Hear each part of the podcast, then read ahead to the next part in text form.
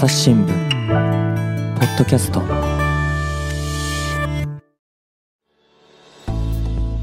はい、こんにちは。えっと、朝日新聞の伊藤あずさです。えっと、本日は、えっと、今日もまた大阪から JR の電車で2時間乗りまして、滋賀県は長浜市木之本町、そして木之本町の駅から車で山の方へ15分走ったところの近江という地域に来ています。で、えっと、今、とら隣には、えっと、私の元同期、朝日新聞記者の同期の堀江正美さんと、もう一人は、えっと、私たち2010年入社で、2013年入社の、えっと、元朝日新聞記者の船崎さくらさんも来てもらっています。こんにちは。こんにちはこ。んにちは。今は、えっと、船崎さんのお家にお邪魔して収録しています。このお家、かなり大きくて広いお家ですけども、地区どれぐらいですか？地区が正確なのはわかんないんですけど、聞いた話だと150年とか、まあ100年は経ってるというふうに聞きました。ねポッドキャストだからわからないけど、あの、かやぶき屋根の形を、三角の屋根の形をしてて、まあその上にトタンがかかってるような、あの、古い古民家ですね。古民家ですね。で、目の前にバーっと川がうん。ひらあの開けていて川が流れていてとっても素敵なはいザ・田舎ってっていう感じですね。のはい、ところにお邪魔してます。うん。で船崎さんは、えっと、さっきあの紹介しましたが2013年に朝日新聞に入社して、えっと、記者をしていましたよね。はい、そうです。6年間やってました。はい。えっと、最初は不妊地は我々いろんなところに散らばって、あのーやりますけども、どこにいらっしゃいましたか？えー初任地が、えー滋賀県の方の大津総局ですね。というと、そこで、はい。私が当時、滋賀県の大津総局、同じ総局の、えっ、と、3年生をしていて、それで船崎さんが後輩で入ってきたっていう感じです。一緒にじゃあ県警とかで実験回りしてたんですか？そうそう、私が県警のキャップで、えっ、と、テカの1年生です。テカですね。はい。テカと我々後輩のことを言います。キャップとテカだはいったわけですね。はい。はい頼りなキャップですけど。その二人が今同じ木之本に住んでいるっていうのは、まあ、おいおい聞くとして、えっと、滋賀県でなんかどんな仕事してたんですか？えっ、と、その当時ってことですよね。そはいそうですの当時は、まあ、県警の、その、もう一人私と同期がいたんですけど、三人で、えー警察の事件だったり、裁判所の、まあそういう裁判を聞きに行ったりとかっていうことをずっとしてました。なんか思い入れのあるというか、ありますか？事件は起きました？当時。私はね、船崎さんはやっぱすごいね、あの、弱者じゃないけれども、その生活で弱い立場の人に、あの、視線を合わ寄せて、あの、書く記事っていうのがすごい多くて、あの、いい記事を書く後輩だなと思ってたんですよね。そうですね。なんか障害者の方が関わってる事件とかが、まあたまたまですけど、結構赴任してすぐにあったりしたんで、そういうのの傍聴に行って初めてそういう背景を知って、かなり深く書かせていただいたりして、それは結構今でもなんかつながりに残ってるような、はい。そうなんですね。もう大学出て、だからすぐですもんね、本当まだ社会人1年目の時に、そういった取材をしてたんですね。で、2箇所目は？2箇所目が宮城県の方に、あの、2年目から、えー3年間いました。じゃあ2010 14から、えー2017までいましたね。まだ震災からはい。間もないという言ったらそれですよね。そうですね。3年とかしか経ってない時だったんで、まだ震災の傷跡もかなり生々しく残っているような時代に、現地を、はい、歩き、歩いて、はい、取材してましたね。被災地とか復興とか、そういった取材をされてたんですね。はい、そうでうんす。何かどういどういった記事書いたとかありますか？えーと、そうですね。全国的なとこで言うと、石巻市の、あの、大川小学校っていう、かなり、あの、たくさんの被害を、被害者を出した学校の裁判があったんですけれども、そちらの一審のですね、仙台地裁での判決のところを担当、たまたまですけど、したりしていて、まあ、かなり遺族の方とも、ずっと長い間関わりながら取材していて、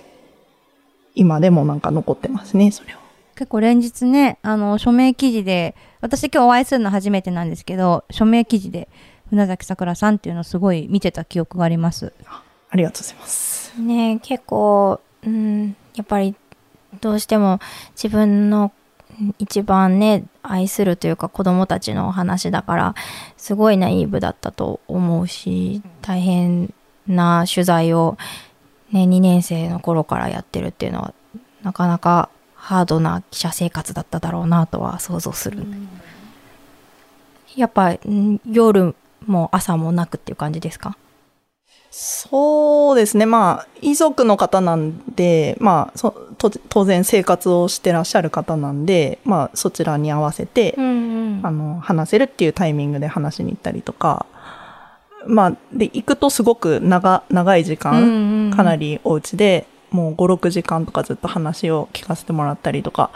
で、まあ、時には涙を流されるのを、あの、ごめんなさいっていう気持ちもありつつ、話聞いたりとか、まあ、そういう繰り返しでしたかね。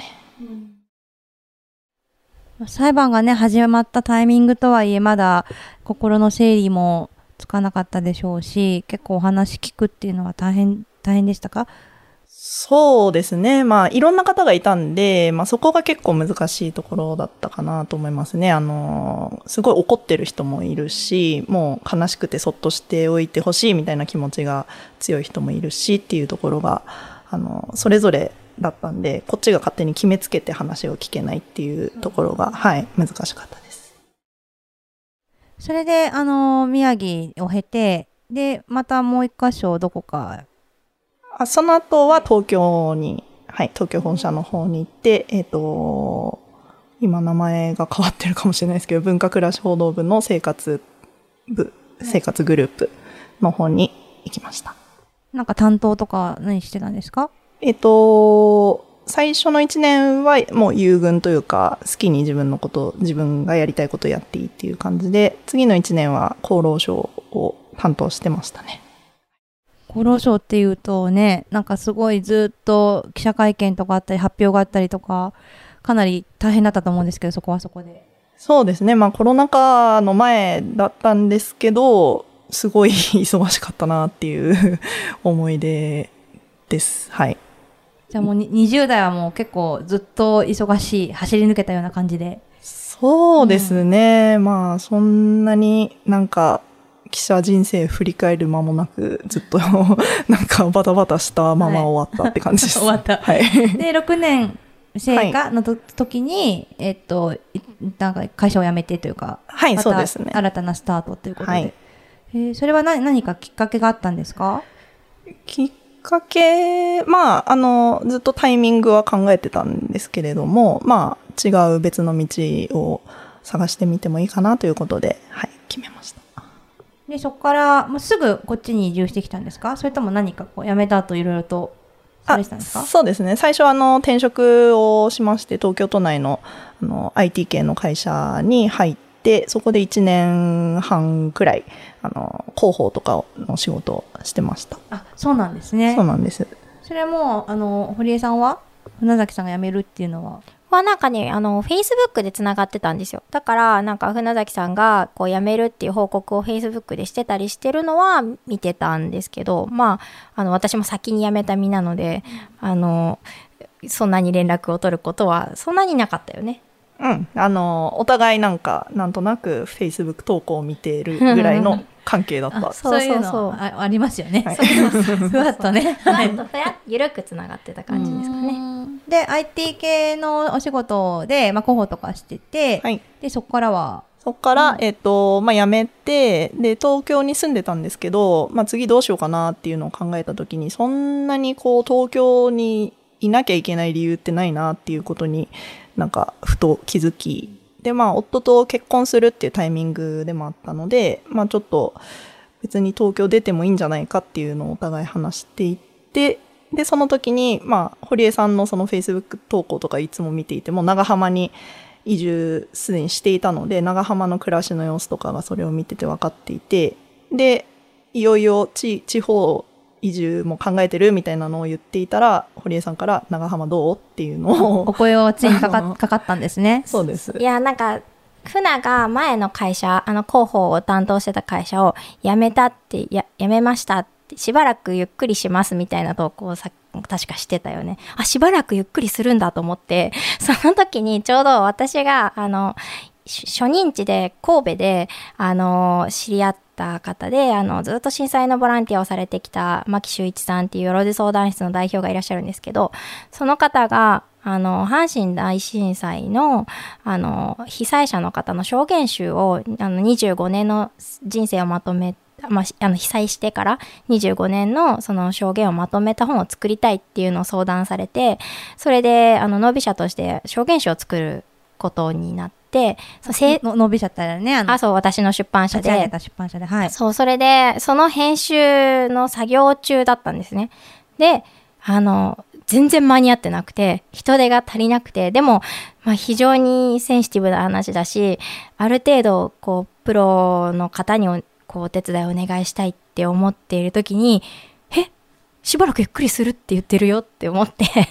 思わず、あの、連絡をしまして、うん助けてくれないって言ったら、助けてくれたんですよ。それボランティアみたいなことで、まずお願いした。ほぼボランティアみたいなお値段でしたが、あの、えっ、と、助けてくれました。それは聞いたときどう思いました？ゆっくりしようとされたときに。そうですね。重たい仕事が。なんか、そんなにボリューム感とかも全く分からず、あ、まあいいですよ、暇なんで、みたいなぐらいで受けたら、なんか、とんでもない分厚さの本を作るっていう話だったんで、ぎょっとはしましたけど。どれぐらいのページ、ああと、証言集だから。そうですね、500ページぐらいあったかなと思うんですけど、28人、18家族28人だったかな。あ、ちょっとピシッと、あの、はい今、詳細をあれなんですけど、結構たくさんの方の証言をあの集めた本で、で、結構、あの、間々に当時のなんか情報とかを一生懸命入れた、あの、図図鑑のようになってしまって、それ、その編集をもう、あの、バリバリ手伝ってくださって、で、その途中に、まあ、船が東京じゃなくてもいいと思ってるみたいな話をしていたので、え、長浜あるよ。長浜。どんどんどんどん、ずるずるとこっちの方に引き寄せたわけです。手繰り寄せうんいいとこだよって言って。もともとって船崎さんは埼玉出身？そうです。だからね、はいどっちかっていうとっていうかまあ首首都圏というかそうですね、都会育まちであ、、ほぼ関東から出てなくて、うんそのまあ初任地の記者1年目の滋賀県が唯一こうあの西日本に来た経験っていう感じでしたでその編集のあの、まあ、お手伝いとか仕事するときはまだこっちには移住しないでなんか泊まり込みでみたいな感じで？あ、そう、なんか、あのー長浜への移住も考え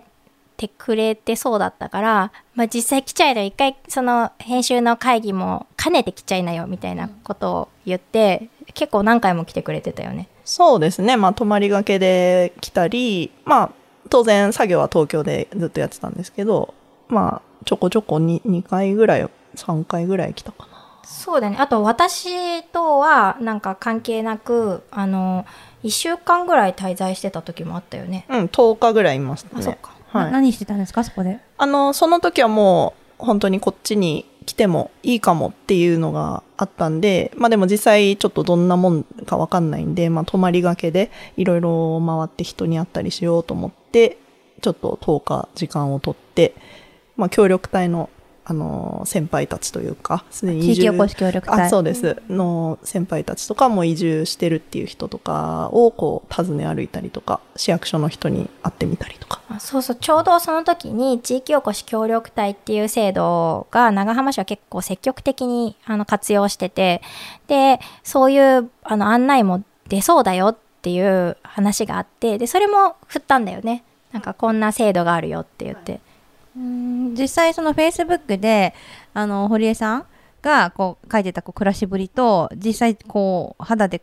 感じたっていうか自分が住んでみて住んでみてっていうか、まあ、滞在してみてどうでしたか？違いとかありました？あそうですね。まあ、滞在したのはもっとこう、南部のというか都会の方というか町の方に、あの、宿泊場所を確保していたんですけど、まあ、ちょこちょこ堀江さん家の方とかまで遊びに来て、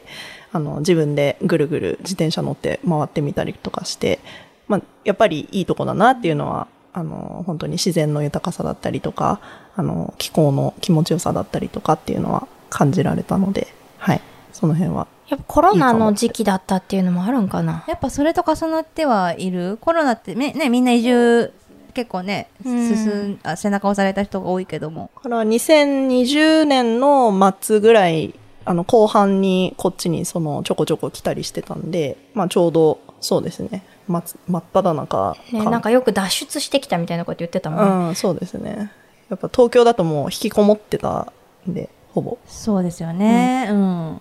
あ結構やっぱあの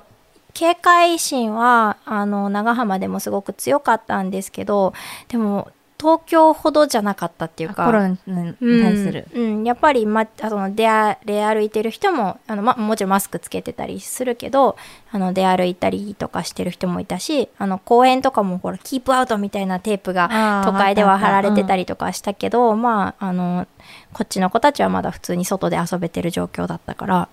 そういうところでももしかしたら時期的にはあの開放感があったかもしれない。まあもともと東京の人口密度に結構もう嫌になってたっていうのもあったんで、まあこっちの来てコロナ禍からもそうだし、あの人口密度からも開放感が すごいありましたね。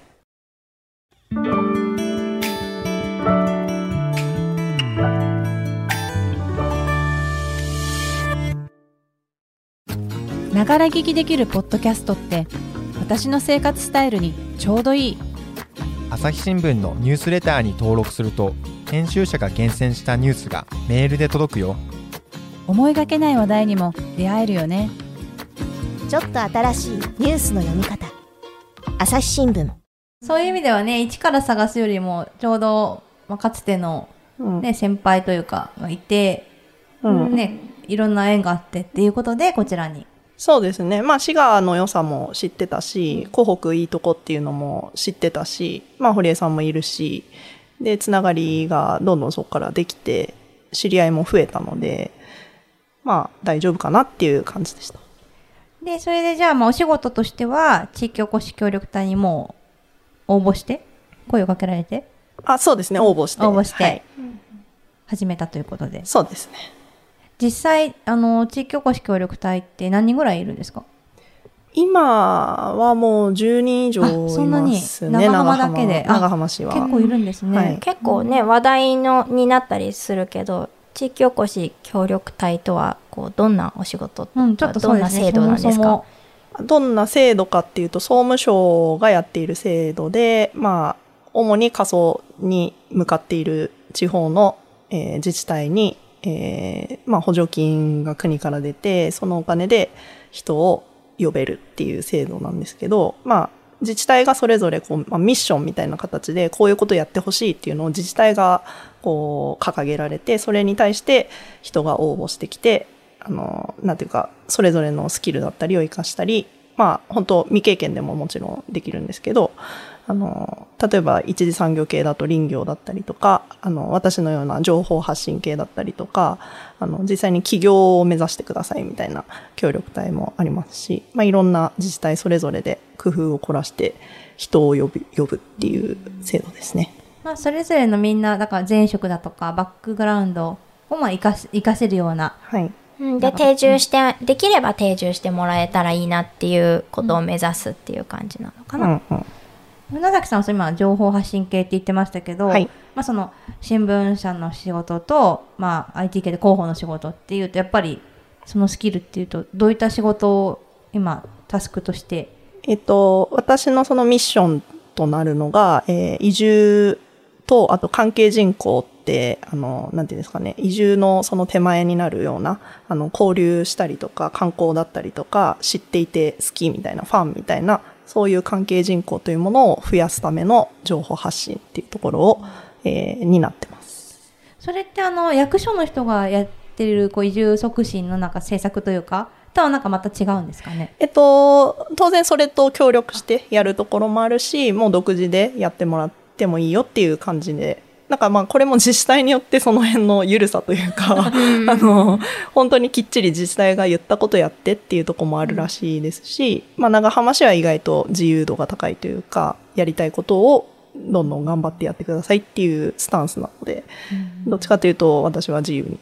なんか好き、好き勝手にやってます。はい。具体的にはあの自分もねあの、まあ、なんかずっと住んで長く住んでる地元の人がやるのとまたそのうなざきさん自身も移住者じゃないですか、はい。なんかどどういうふうにこう取っかかりとして？えっと、大きいのは、えっと、あ、まあ、後で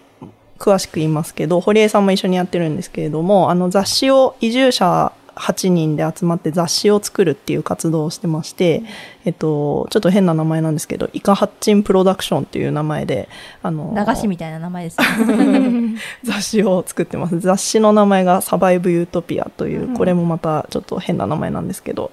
そんな雑誌をちゃんと全国でお店で買えるような雑誌を作って、えーこう、まあ、この地域のことだったりとか、まあ、私たち移住者がどういう気持ちで、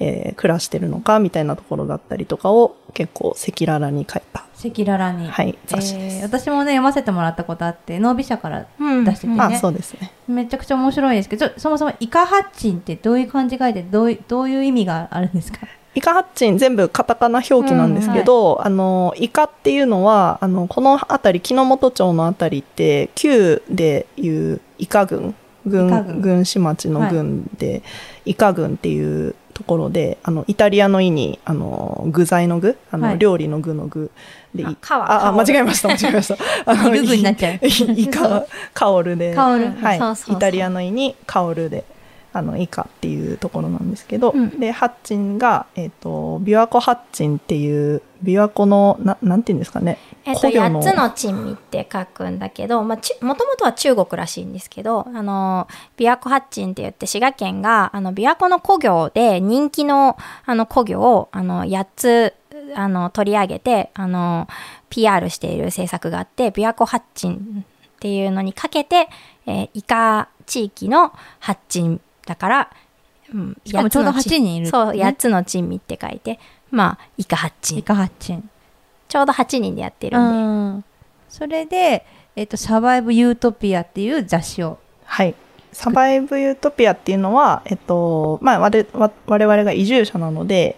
こう、まあ、それぞれにこう、いいところだと思って、ユートピアだと思って、こう、ここに来たと。で、だけど、まあ、暮らしてみると、当然楽しいところもあるし、まあ、結構大変なところもあったりとか、えーなんでって思うようなところもあったりとかっていう、いろいろな思いが、こう、みんなぐつぐつと持っているのを寄せ集めた結果、まあ、やっぱサバイブしなきゃいけないんだね、みたいな結論が出て、生き抜かないといけないってことですか、うん。っていうところで、まあ、ユートピアをサバイブするっていうことで、サバイブユートピアっていう名前に、はなるほど、い、なりました。その8人っていうのはなんかみんな同じ年ぐらいなんですか？みんな移住者。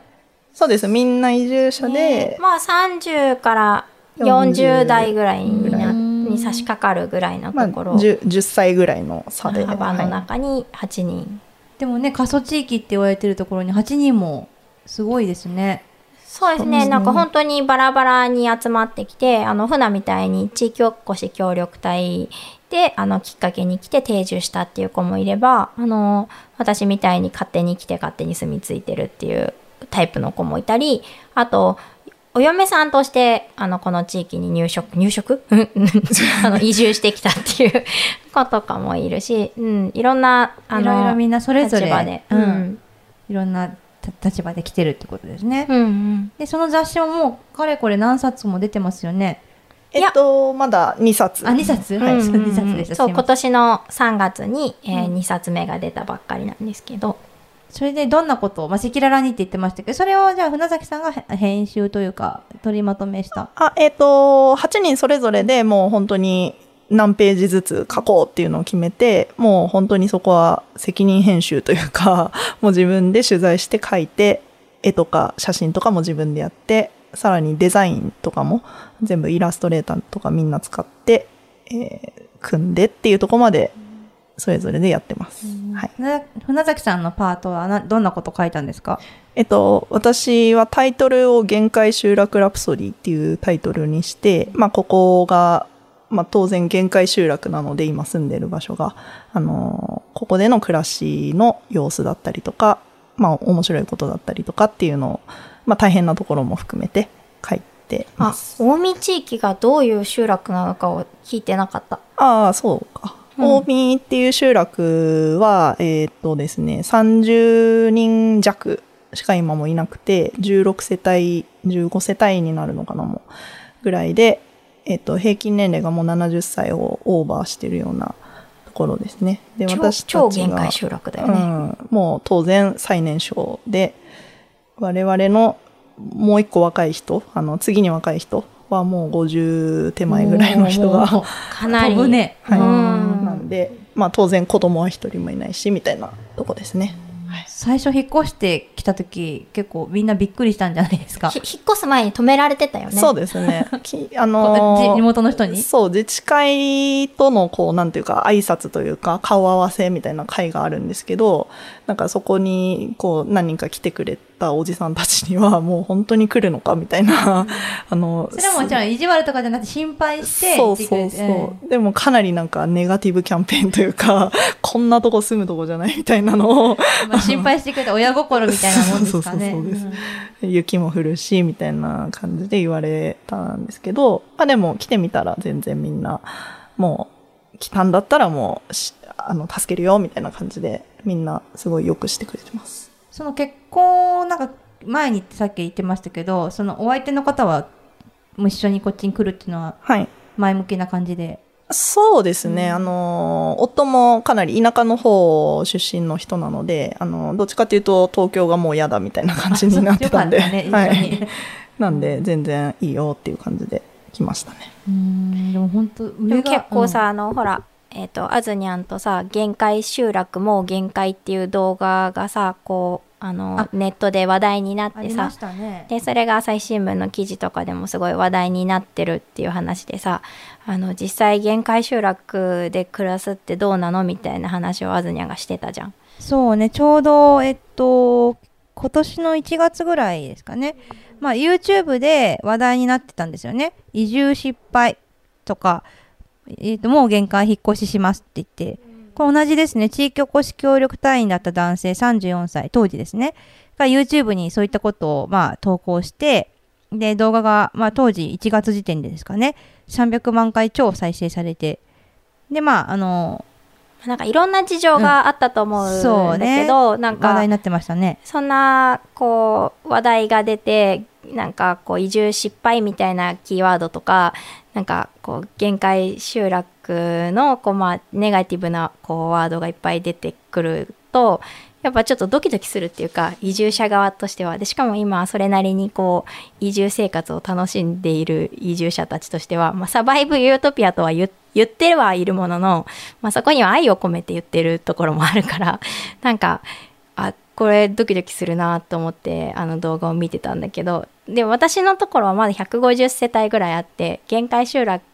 ではね集落としては限界じゃなくて木之本町は町としてはあの過疎地域にはなってるんだけどあの船のあのこの近江集落っていうのはほんでまさに限界集落だから船とかどう思ってんのかなみたいなところはあってどうだどうでした？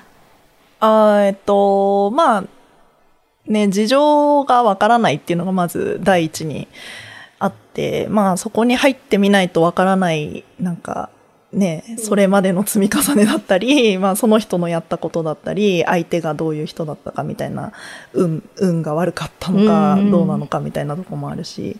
なんで、まあなんとも言えないんですけど、まあそそういう巡り合わせみたいなのは当然、ど、どの地域でも多分あって、私も多分、巡り合わせが悪かったら、移住失敗だって思ってうん。出てってたかもしれないなとは自分でも思いますし、当然長浜でもね、うん。なんかしんどい思いしてやっぱりあの長浜では暮らせないっていう選択をした方もあのいると聞いたりもしてますし、うん。まあ、それは全国どこでも起こることなのかなとは、はい、思思って見てました。うん。ね。はい、なんかこう失敗しちゃう原因みたいなのってあるんかな？うーん、まあ、まあ、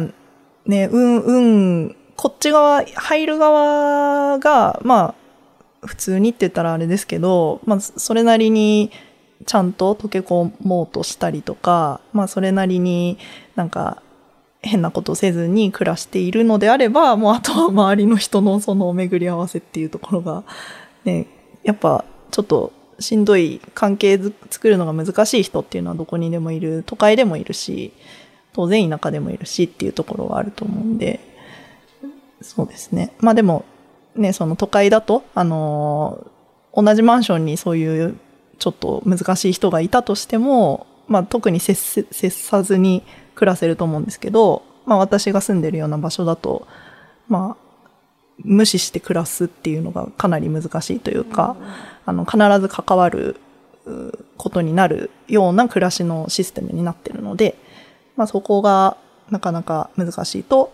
そうやってトラブっちゃうのかなっていうのは感じましたかね。結構運もあるのかなっていう気はまあねそれはまあす全てのことにね言えちゃうけどね、うん。まあ、就職も引っ越し先も、まあっていうのあるけどまあ16世帯でしたっけ？そうですね、うん。今そのくらいです。ななんかそのルールとか結構そういったものはそのいい意味でも悪い意味でもってなんか。えっ、と、まあでも、うちだけじゃなくだと思うんですけど、やっぱ自治会のそういう、なんていうんですか、草刈りをみんなでするよとか、草刈り。その掃除をさっきみんなできましたけど、神社の掃除を、掃き掃除みんなでするよとか、あは、あの、ありますし、なんか、ね、あとゴミの当番とかをちゃんとやってねとか、っていうのはありますけどね。でもそんなに、この集落はそんなに何かたくさんそういうガチガチになんかあるっていう感じでもないんで、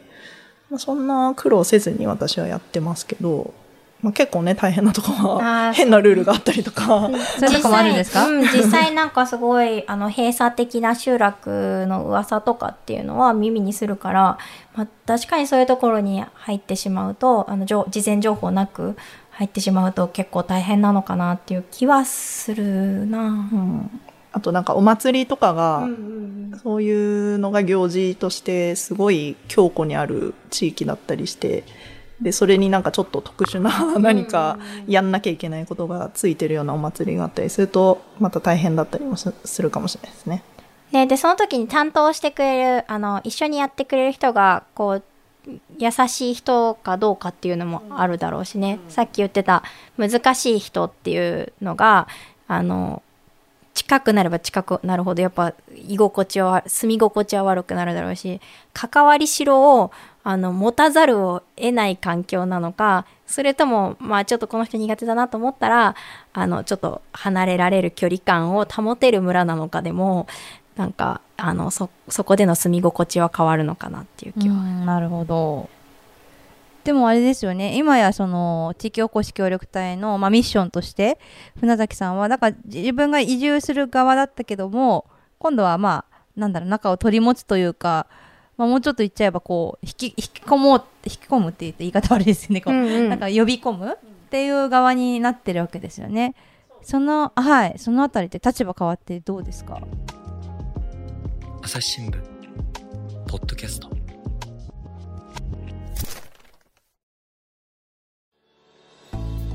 話はまだ続きますが続きは次回お送りします。リスナーの皆様、最後まで番組を聞いてくださりありがとうございました。お手持ちのアプリからぜひ番組のフォロー、レビューをお願いします。朝ポキではツイッターでコミュニティも開いていますので、こちらにもぜひご参加ください。また、今日お話しいただいた堀江正美さんに関する SNS やノービ社のリンクなどは概要欄に貼っておきますので、関心ある方はぜひ覗いてみてください。朝日新聞ポッドキャスト朝日新聞の伊藤あずさがお送りしました。また会う日までごきげんよう。